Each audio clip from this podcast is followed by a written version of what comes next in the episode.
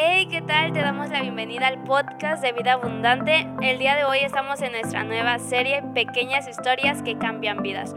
Es una gran serie, yo creo que Dios va a hablar a tu vida de una manera extraordinaria con diferentes temas. Esperamos que puedas entender, que puedas comprender. Más que una historia, creo que también es un reto que cada día debemos llevar a, a cabo. Así que no lo olvides, conecta con nosotros, pero sobre todo conecta con Jesús.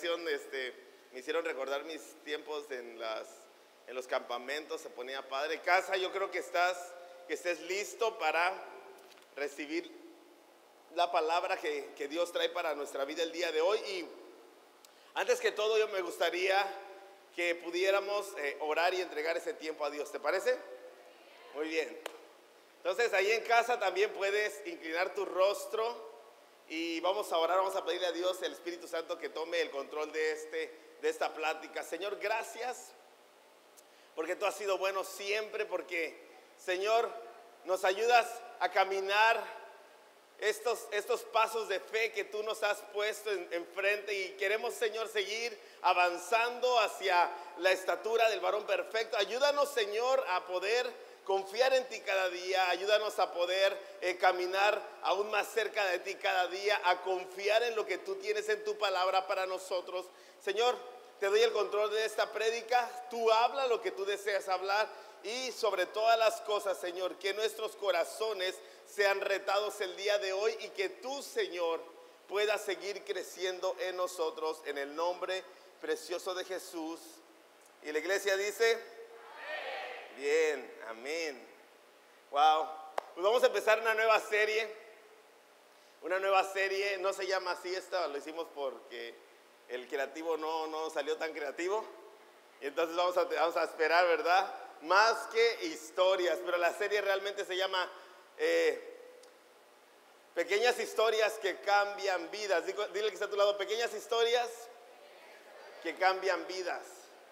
Entonces es increíble escuchar historias. Yo no sé si cuando tú eras chico o cuando eras, cuando, cuando has tenido la oportunidad de tener un familiar mayor que tú, que te cuenta historias cuando estás pasando alguna situación de, de complicación. ¿Has tenido esto? ¿Alguien te ha acercado a ti en algún momento de tu vida y te ha dicho, hey, tengo algo para ti, ese día yo quiero platicarte lo siguiente, yo sé que te va a ayudar y te cuenta una pequeña historia y te hace entender las cosas que, que estás haciendo mal, pero también las cosas que puedes hacer mejor, ¿verdad? Entonces, vamos a, vamos a nombrar el día de hoy es más que historias. No solamente son historias normales, más que historias. ¿Sí? Más que una pequeña historia, más que, más que solo un cuento, más que solo una, una, una cosa que se enseña. Es más que eso, hay principios dentro de cada historia que Jesús plasmó en la palabra de Dios. ¿De acuerdo? Entonces, el día de hoy mi prédica va a referirse hacia la parábola de los dos deudores. Entonces mi título es Los dos deudores. Si tienes tu teléfono ahí, ayúdame en algo. Si en casa estás listo para compartir a través de tus redes sociales, eh, métete a Vida Abundante en YouTube, métete a, a Vida Abundante IDM, copia el link, pégalo en tu Facebook, pégalo en tu Instagram, compártelo con alguien más mándaselo a algún amigo que, no esté en la reunión, compártelo con alguien más, que, que la palabra de hoy pueda ayudar a, a, una persona más, ¿de acuerdo? Entonces los dos deudores. ¿Sí han escuchado las parábolas de Jesús? ¿Sí? Me encantan las parábolas de Jesús. Me encanta, aprendo un montón porque Jesús se tomó el tiempo para enseñarnos de una forma muy, muy, muy, muy básica, muy fácil que puedes decir, ok, sí entiendo eso que tú me estás diciendo, ¿no? a mí me ha tocado estar en lugares donde hablan mucha teología y, yo me quedo, ah, ¿qué onda? ¿Qué están diciendo? Yo no lo entiendo, está muy, está demasiado profundo que está confuso para mí. Entonces las, las parábolas no son así, las parábolas son muy fáciles de entender, ¿verdad? Entonces dile al que está a tu lado, hoy sí vas a entender. Sí, porque a veces, a veces hay, domingos que yo los miro y los miro con cara de what, pero dile que está a tu lado, hoy sí vas a entender. Va a estar fácil. Ok. Entonces, ¿quién de ustedes ha estado endeudado? Levante la mano los que hemos estado. Yo he estado endeudado. Yo recuerdo una vez que estaba en la universidad, en el último año de universidad, y fui a, bueno, no voy a decir la tienda, ¿verdad? Fui a una tienda de conveniencia, me metí y estaban ahí enfrente unas personas este, ofreciendo créditos. Entonces yo agarré, me metí a la tienda y me dicen, ¿no quiere un crédito? Y yo, ah, me, sentí grande porque nadie en mi vida me había ofrecido un crédito. Entonces me habían dado un crédito antes porque mi papá me sacó una, tarjeta de débito en un banco y me dieron un pequeño crédito de dos mil pesos, ¿no? Que servía, que sé, para comprar material o cosas, ¿no? Entonces entro a esta tienda solo y me dicen, ¿quieren un crédito? Yo le dije, por supuesto que sí, ¿qué necesito? ¿Cuánto ingreso tiene al mes? Entonces yo le, yo le mentí. Le dije, gano tanto, ¿qué, qué vendes? Soy comerciante. Ok, entonces me dieron un crédito bien grande, un crédito de 3 mil pesos. Y yo estaba súper emocionado porque yo tenía un crédito de 3 mil pesos. Entonces me metí a la tienda y empecé a mirar. Y si compra ahora, me dicen, y si compra ahora, tiene el 20% de descuento. Yo dije, sobres. No tenía un papá que me dijera que no y no estaba mi esposa para que me dijera que no. Ya estaba casado. Entonces me metí a la tienda, busqué el estéreo más chido que había en ese momento y lo compré con mi crédito nuevo. Nadie me dijo que no, lo compré, me lo llevó a mi cuarto, lo puse, era, tenía, era, era lo mejor de lo mejor, tenía DVD. Sí, sí saben qué es el DVD. Y saben que no solamente tenía DVD, tenía MP3 también integrado. Bluetooth, era lo, era, lo mejor en ese momento, no había algo mejor que eso, era un, micro, un mini componente con MP3, DVD, CD y Bluetooth. No manches, era lo máximo. Algunos han de decir que están más chicos que, que yo, que qué será eso de, de, CD, ¿verdad? Era compact disc. Y eso, eso existía en mis, en mis tiempos, ahorita tú tienes puras memorias, ¿verdad? puras memorias, ahí te caben como 10 mil canciones, a mí me cabían si acaso 8 canciones y ya te rayaste, ¿no? Entonces, saqué mi crédito, ya me lo llevé a mi cuarto y dije, está perrón, se oye fenomenal. Lo que no me dijeron es que si me atrasaba con un día de pago o con una semana de pago, me iban a cobrar todo el microcomponente en un solo pago. Entonces, ¿qué creen? ¿Qué creen que pasó? me endeudé. Estuve pagando ese microcomponente como, no sé, fácil, amor, ¿cuánto tiempo? Tres veces lo que me costó a un estudiante que no gana dinero. ¿Sí? Y pagué tres veces lo que me costó. No me gustan las deudas, pero me endeudé. Me endeudé más de lo que tenía, no podía pagar. Estaba muy gacho. Pero qué feo se siente estar endeudado, ¿verdad? Si no has estado endeudado, algún día vas a llegar a la adultez y, yo espero y entiendas a través de esta prédica que no te tienes que endeudar.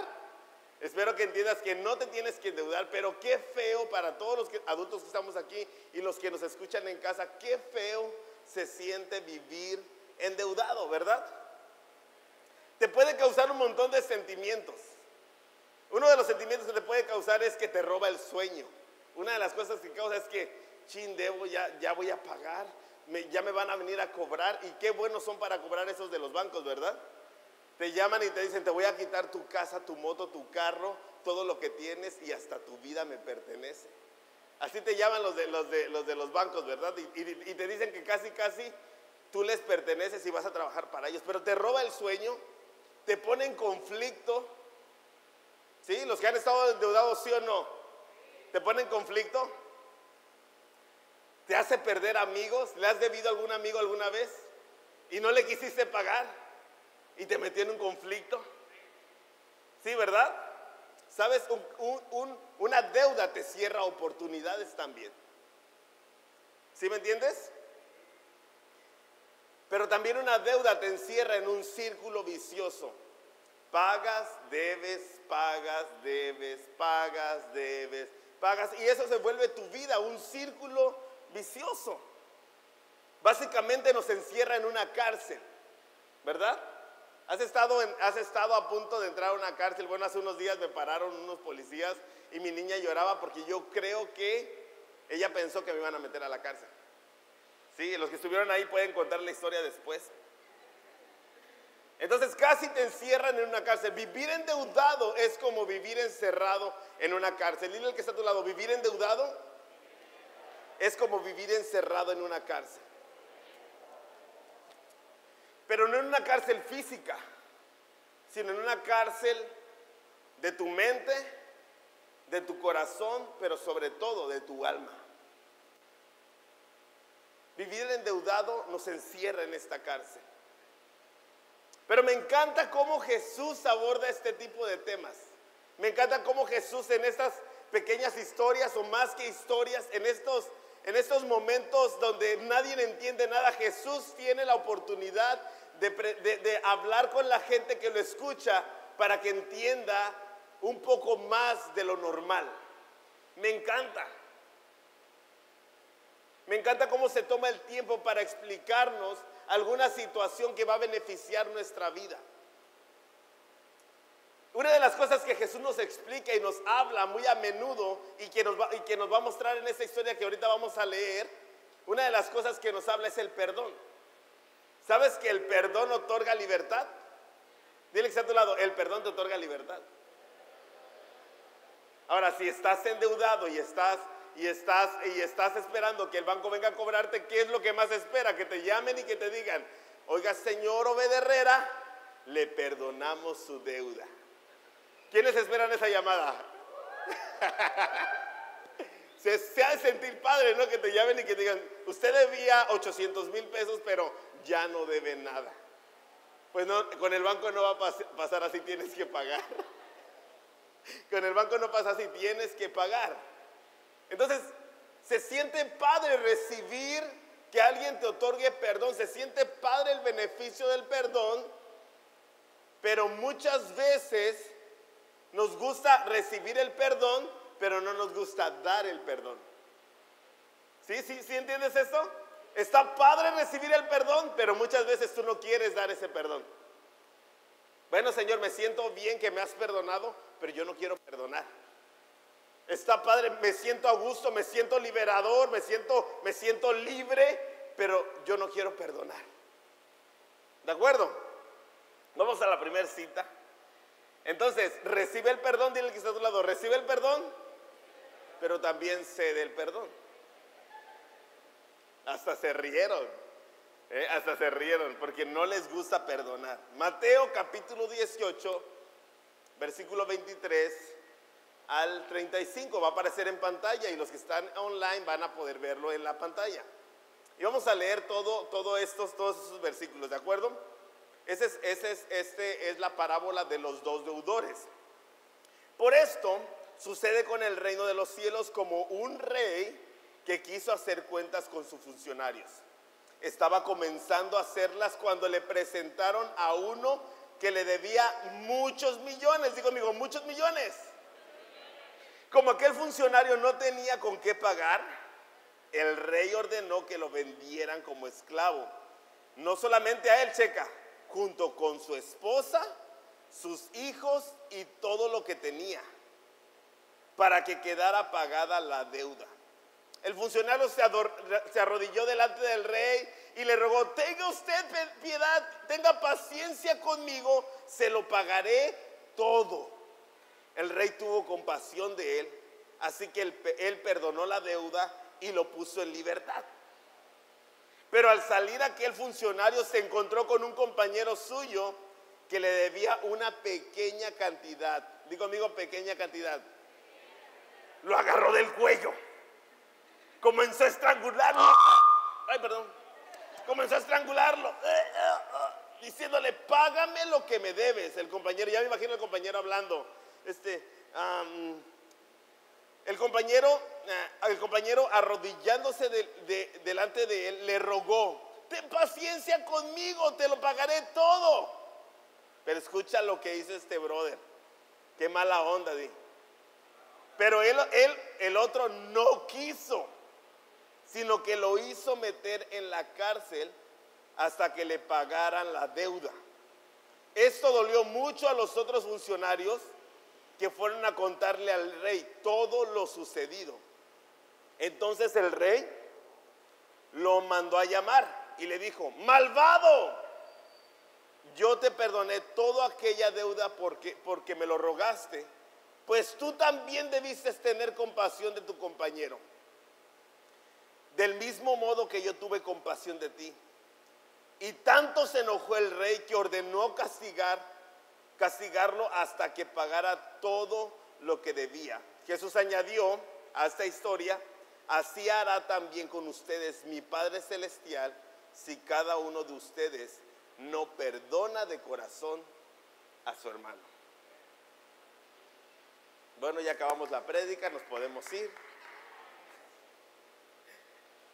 Qué grueso, ¿verdad? Hay algunas cosas que te quiero hablar de esta historia. ¿Sí lo entendiste o no lo entendiste? Es, es como Jesús agarró y nos explicó con palitos. Palito, bolita, palito, más bolita, más palito. Entonces te explica tan claramente que tú tienes la capacidad de entender lo que Él te quiere enseñar, ¿verdad? Lo que nos quiere enseñar básicamente Dios, Jesús a través de esta historia, es perdón. Dile que está a tu lado, perdón. Pero te dije, es fácil recibirlo, pero no es fácil darlo.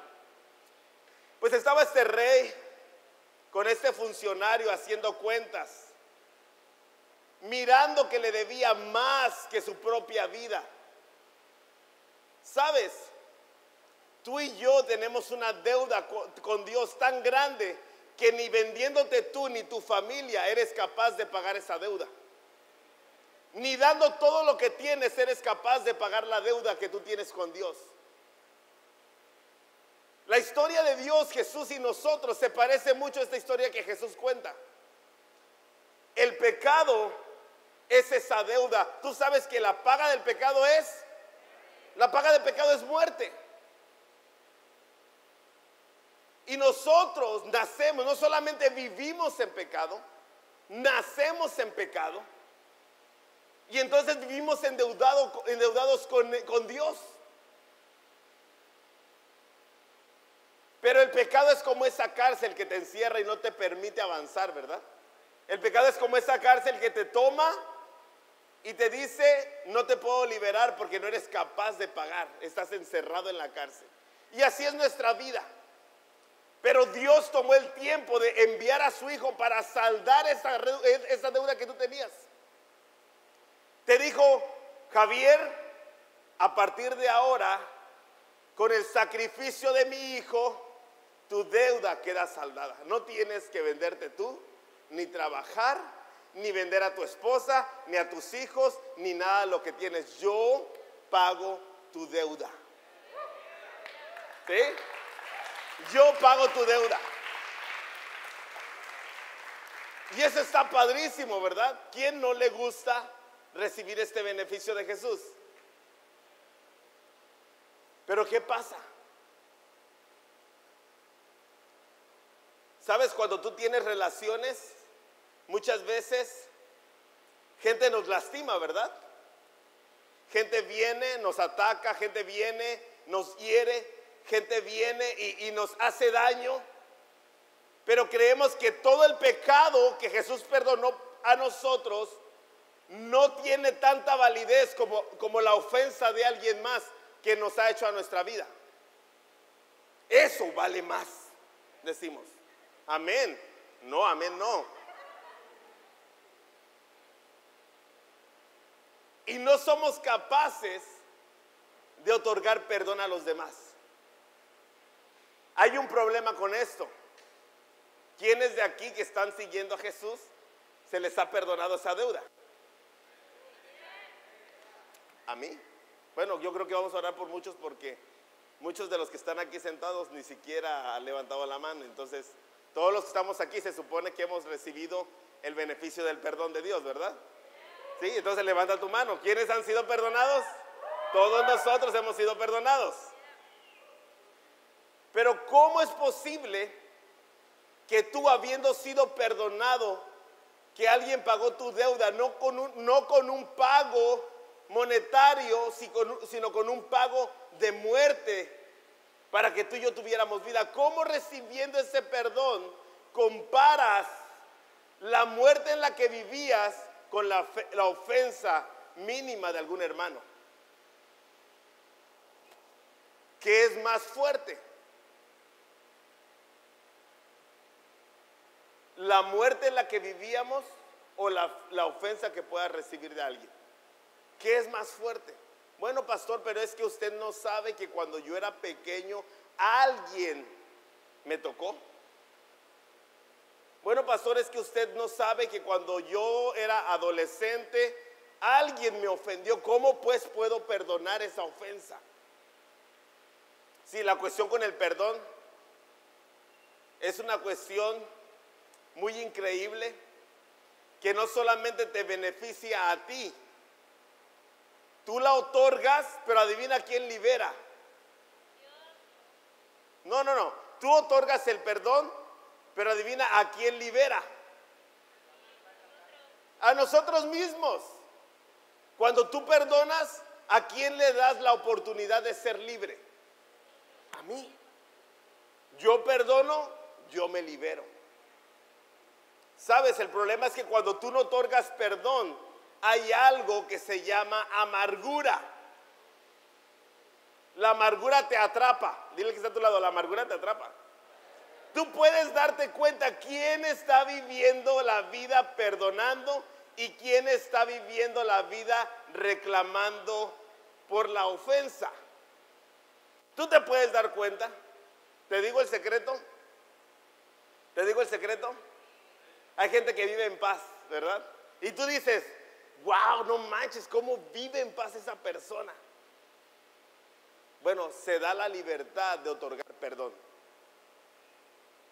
¿Y cómo te puedes dar cuenta? Porque vive en libertad. Bueno, Dios nos perdonó, pero si nosotros no perdonamos, ¿quién es el que vive encerrado? Esa es una realidad. ¿Está padre? ¿Está padre? No, ¿verdad? ¿Cómo pues tengo que perdonar? Bueno, cuando se te haga complicado perdonar, recuerda la historia de los dos deudores. Debías millones en pecado. Dile que está a tu lado. Debías millones en pecado. Pero Jesús pagó tu deuda. Ahora tú tienes la capacidad de perdonar. Porque Jesús pagó tu deuda. ¿Sí o no? Entonces ahora tienes la capacidad de vivir en libertad porque Jesús pagó tu deuda. Ahora tienes la capacidad de sonreír porque Jesús pagó tu deuda. ¿Sí o no? Entonces, ¿por qué no te pones alegre? Si Jesús te pagó la deuda, ¿por qué no te pones alegre?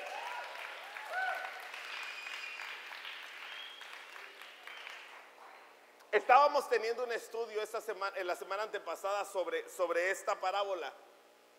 Y me encanta lo que Leandro Corno nos decía a través, de, a través de lo que Dios le habló a él. Me encanta porque él habla acerca del perdón como la construcción de un puente. Sabes, a veces hay tempestades, hay ríos tan agitados que creemos que no podemos cruzar. Pero porque tú mismo estás ahí parado diciendo, no puedo cruzar. Pero Dios le reveló a este hombre que el perdón es como construir puentes que tú mismo vas a cruzar. O sea, si la estás viviendo difícil, si estás teniendo complicaciones, a lo mejor es porque te falta perdonar. ¿Está padre? No, ¿verdad? ¿Quién quiere perdonar? Por eso digo, nos gusta recibir el perdón. A ver, ¿a quién no le gusta? Oh, se siente bien padre que tú, tú ofendiste y que te diga el que ofendiste, te perdono, ya no hay que pelear. Pero ¿qué tal de esta ofensa que hayas cometido contra alguien, un agravio que haya ido más allá de solamente una ofensa menor? Y que te diga esta persona a la que ofendiste gravemente, te perdono. Ya no quiero seguir viviendo con esto. Necesito perdón. y que tú digas, te perdono. Dice Shakespeare, quiero que, escuches bien esto, una frase de William Shakespeare, un super hombre lleno de arte y que hizo muchas cosas, eh, nos dejó muchos tesoros en esta tierra. Y dijo él, el perdón cae como una lluvia suave del cielo a la tierra. Es dos veces bendito. Bendice al que lo da y bendice al que lo recibe. No solamente te libera a ti, también libera al deudor. No solamente te da libertad a ti, libera también al que te ofendió. Es bendito. Me encanta cómo Jesús a través de una historia tan pequeña como la historia de los dos deudores nos enseña el principio del perdón y me encanta cómo es que lo aborda diciendo que nosotros debíamos mucho, pero que si nosotros no somos capaces de perdonar a aquellos que nos han ofendido, que él, nos iba a tomar y nos va a meter a la cárcel también. Me encanta cómo Jesús te explica, tienes que vivir perdonando, porque si no perdonas vas a vivir metido en esa cárcel. Y no es que Él quiera, Él te liberó. Pero si tú no te das la oportunidad de, de perdonar, vas a vivir encerrado en esta cárcel. Yo no sé cuántos de aquí desean vivir encerrados en esa cárcel. Yo quiero ser libre de esa cárcel. Yo no quiero vivir encerrado en esa cárcel. ¿Sabes? Me ha tocado, me ha, costado. Me, me, cuesta mucho trabajo acercarme a Sabdi cuando le he ofendido y decirle, hijo, perdóname. Me ha costado mucho trabajo decirle a mi esposa, amor, mira, fue mi culpa. Perdóname. Jesús es claro que si nosotros no perdonamos a nuestros hermanos de corazón, nosotros vamos a, ser tomados y nos van a meter a esa misma cárcel.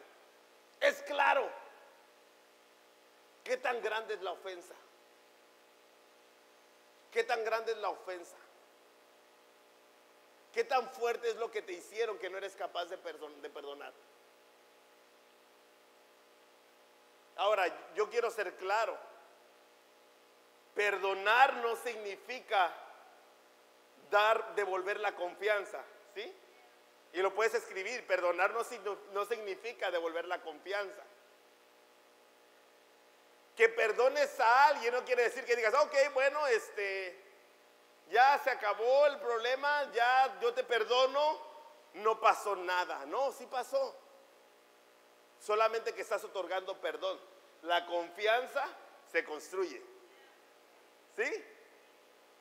Claro, no, vas a otorgar, otorgar, perdón y decir, bueno, ya no, ya no pasa nada, borrón y cuenta nueva. No, sí pasó algo, pero estás dando la oportunidad de liberarse a alguien.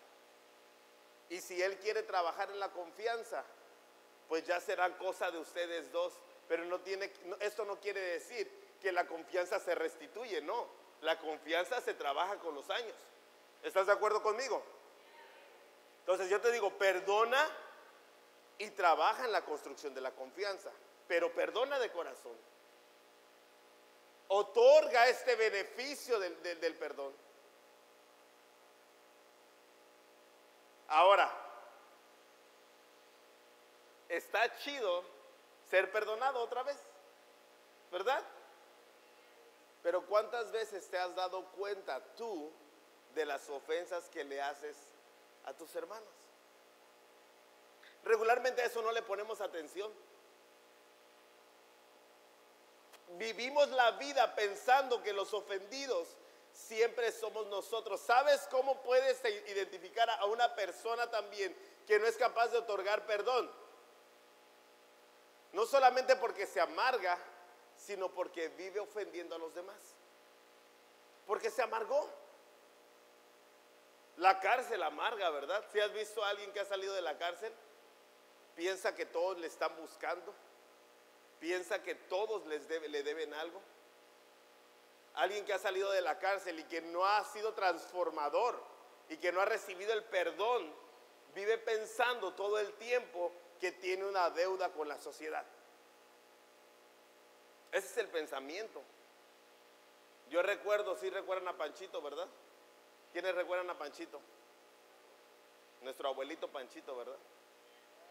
Pero yo recuerdo algo que él decía, él, él me decía, yo siempre vivo temeroso porque yo hice muchas cosas malas en el pasado. Y siento que a veces personas me están buscando. Y Pancho podía ser muy dulce, pero también podía ser muy amargo, ¿verdad?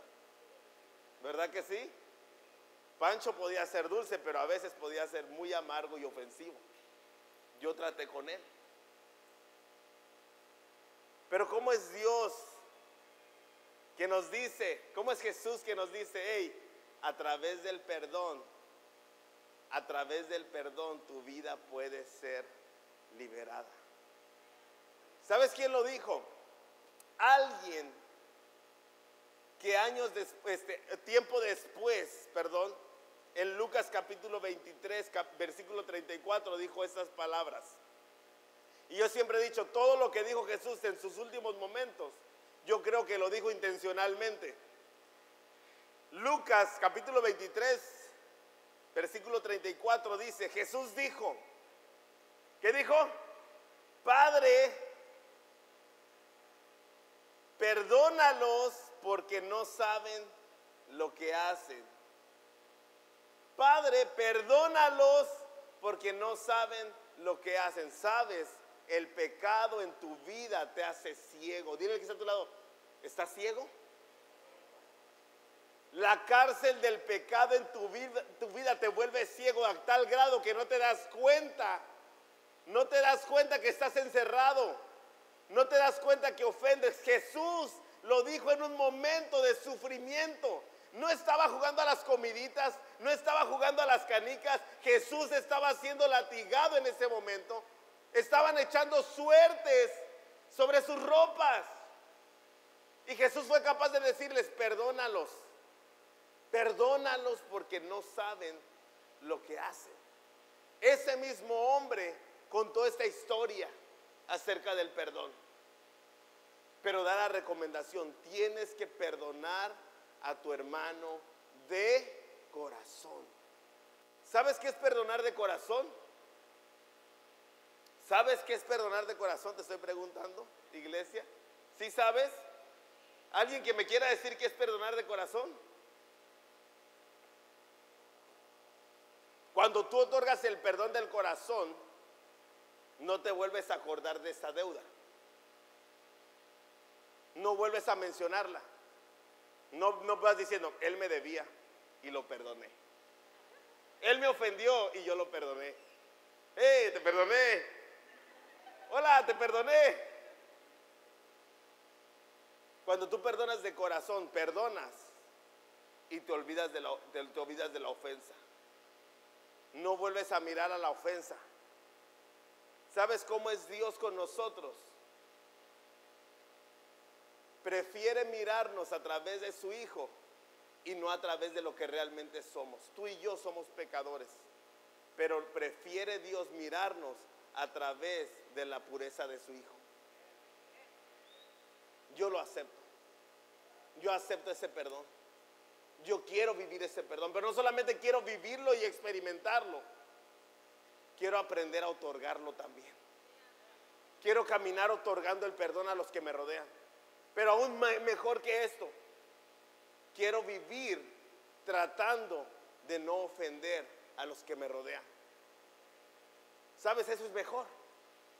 Pero eso solamente lo vas a lograr cuando tú aceptes el perdón y cuando empieces a trabajar en otorgar perdón a, los, que, a los que te rodean. Otra vez vuelvo a repetir, no necesitas retornar la confianza. La confianza la van a ganar con los años, pero el perdón sí debes otorgarlo inmediatamente. ¿De acuerdo? Dice Isaías capítulo 53, versículo 12. Si quieres buscarlo, si no, lo regresas después en el en vivo, el en vivo. Por eso Dios le dará un lugar entre los grandes y con los poderosos participará del triunfo porque se entregó a la muerte y fue contado entre los malvados cuando en realidad cargó con los pecados de muchos e intercedió por los pecadores. No solamente perdonó los pecados que había en ese momento, sino que aún hoy Jesús continúa otorgando perdón a cada uno de nosotros. Y no solamente hoy, sino los que van a nacer mañana y pasado mañana y los siguientes años. Jesús va a seguir otorgando el perdón a ellos. Y es increíble poder ver esto. Es increíble, increíble poder escuchar esto de la boca de Jesús. Es increíble ver cómo Él nos enseña que el perdón es tan liberador para nuestras vidas. Yo no sé si tú lo estás entendiendo. Yo no sé si tú lo estás entendiendo de verdad. Alexis, ayúdame por favor.